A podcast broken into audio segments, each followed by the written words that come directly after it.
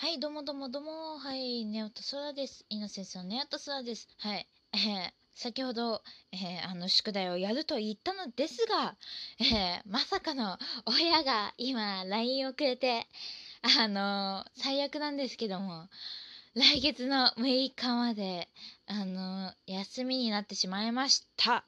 はい。あの県内がね、もう、あの前に見た時覚えてる限りで20いくつっていう人数だったんですけども今もう560人くらいいってそうなんでもうあのなんでしょうね。市町村のあのなんだとあの教育委員会の方から、えー延期するようにもと求められてしまいました。はい。もう本当に寂しいですね。もう学校のみんなにいち早く会いたいんですよ。先生は別にいいんですよ。先生は、まあ、あの好きな先生だったらいいんですけど嫌いな先生だったらマジで論外です。というのははい別にしといてはい本当にもう学校の友達に会えないのは悲しいですね。あのなんでしょうね鬼滅のお話をよくする友達とあのなんでしょうジャニーズに関してのお話をする友達と別れてるんですよ私の友達って。それでもう鬼滅の友話をする友達とはあのもう「鬼滅の刃」昨日おとといおととい水以上に前ですかね。あのーなんかおとといおととい昨日おとといおとといですね。おとといの夜ですね。おとといの夜にあの映画あの劇場版「鬼滅の刃」えーあの無限列車編の公開日が決定してということでまあそれについてのお話をしていきたいですね。って言っても私あのなんでしょうねプリ小説さんの方でまああの「鬼滅の刃」のまあなんでしょうねなんかオリジナルの小説を読んでてまあ結局内容は知ってしまったんですよ。まああの一応ネタバレ注意とは書いてるんであ書いてるんでまあはいあの多分これを聞いている皆さんはあの内容を知っている方だと思います。はい。まさかのですね。まさかの無限列車編で私の大好きな推しの一人である、えー、煉獄教授郎さんがまさかのお亡くなりになるというもう衝撃的ですよ本当になんでっていうもう本当にそれしかないですねもう悲しすぎてもしかもしかもその後だってあのあれですよね。ちょっと今あの漢字読めなかったんですけどあの宇髄さんのあのお嫁さん2人え3人ですね。3人。3人ですね。3人を助けに行くためになんか侵入した時ですかね。そこら辺で上限3人にばったりっていうか、まあ、上限3人と戦う的なでしたっけね。その時でしたかね。覚えてないんですけどそれでなんか上限と戦う。でその時にえー、なんでしょうね。まさかの、えー、胡蝶忍さん、えー、あとはえー、胡蝶忍さん、えー、あと時藤無一郎くんあとは、えー、姫島行明さんとああとは誰でしたっけね。そんなもんでしたっけ。ちょっといまいち覚えてないんですけど本当に。あのでも数人あのお亡くなりになるということであの忘れこの人忘れてるよっていうこの方忘れているよっていう方がいらっしゃいましたら、えーあの本当にごめんなさい。あのうろ覚えなんですね。ちょっとあのなんでしょう。本当に数週間前のことなんでね。しかも今新しい別なあの似たような小説が出ててそれにもう熱中してるんで。あの覚えてないんですけども。あの本当に悲しいですね。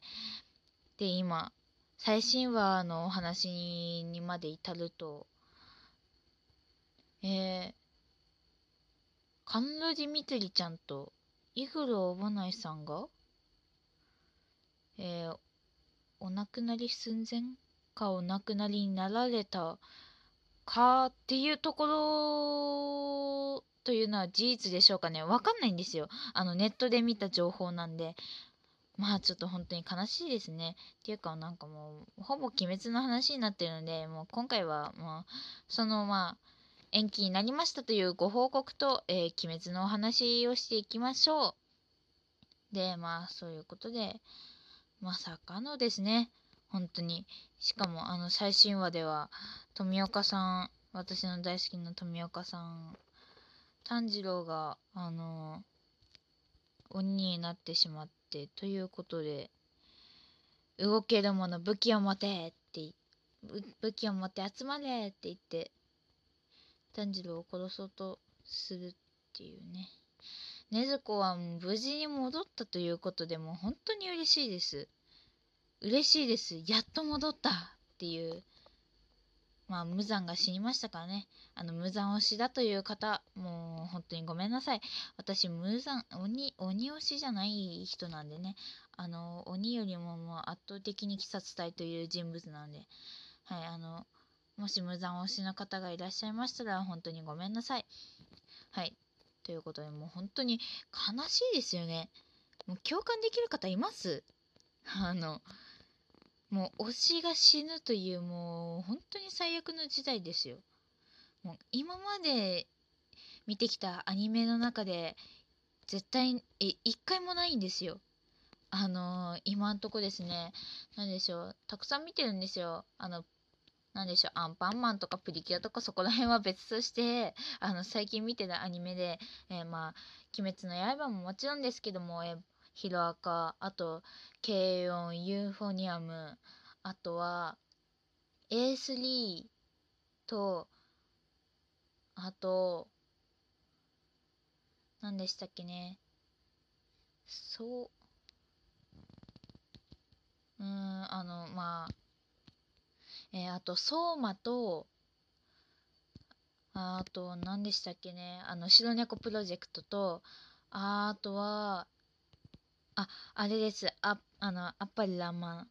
あと、そこら辺ですかね。そんなもんですかね。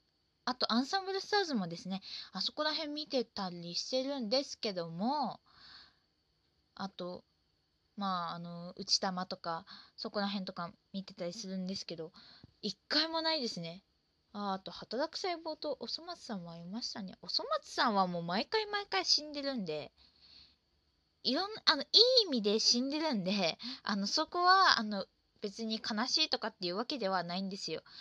面白いで終わるんですね。えマジで？ここで終わりみたいな感じで終わるんで、まあ、おそ松さんは別なんですよ。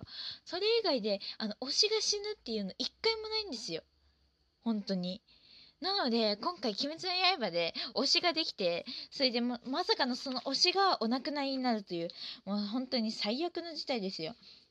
しかもサビトなんてもう死んでるっていうの分からないまんまあの推しになってるんであの後々知ったんですよ本当に本当にここ数週間ですかね数週間数ヶ月ぐらいですねあの本当に本当に最近知ったばっかなんですね。あのサビト実は死んでいるという。あのびっくりしました。でもあのその時えもう死んじゃってんのっていう状態なんでアニメも見てたんでね。でよくよくアニメを見返すと本当にお亡くなりになっているという。でもそれ以上にもうなんでしょうね。あの死んで死んじゃうシーンがある。もうあの死んじゃうシーンを見てるんですよ私。あの煉獄さんと胡蝶さんの。もう本当にそこは泣きましたね。本当に泣きました。あの多分ナタグモ山アニ私実際あの正直言うとアニメ人なんですよ。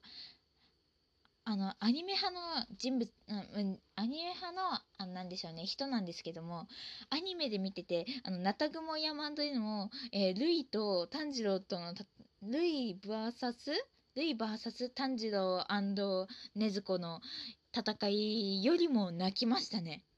本当に。もう大号泣ですよ。なおさらその見ていた動画があのまあ動画でまあなんかあるじゃないですか。なんかそういうなんかセレクションみたいな感じのやつあるじゃないですか。あれを見てて煉獄さんと胡蝶さんの死んじゃうシーンの、えー、動画がまさかの死んじゃうシーンが合わさって一本の動画になってるんですよ。それを見てしまってもう大号泣でもうあのしばらくあのあまりの悲しさと虚しさとというのが合わさってあの過呼吸状態でしたね。久しぶりに過呼吸になりました。多分1年ぶりでしょうね。あの前回泣いたのは、えー、お父さんに思いっきり怒られた時のことでした。しかも夜でしたね。という話は別としてはい。もう本当に悲しいですね。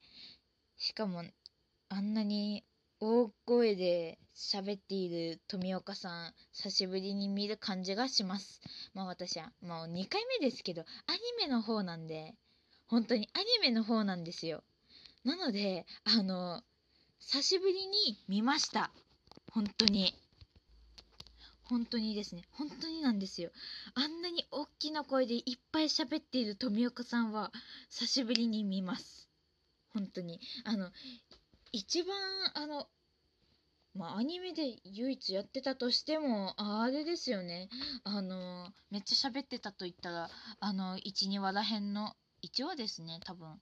1話1話ですよね多分。あの「生殺や雑な剣を他人に握らせるな」って言ったシーンですよ。あそこら辺ですよ唯一。まあなんかじゃあこれはえー、まあちょっとあのもうあの11分なってもう半11分半なりましたね。なりましたね。はい。なのでちょっとやばいんですけども、はい。じゃあちょっと、えー、仕方ないので、今回は、えー、今回はここまでにしたいと思います。えー、また話したいことがあったら次回やっていきたいと思います。それでは今日は、今日は今回はここまで。明日も大空が広がっていますように、次に向かってフライアウェイ。鬼滅の刃、ネタバレしてすみません。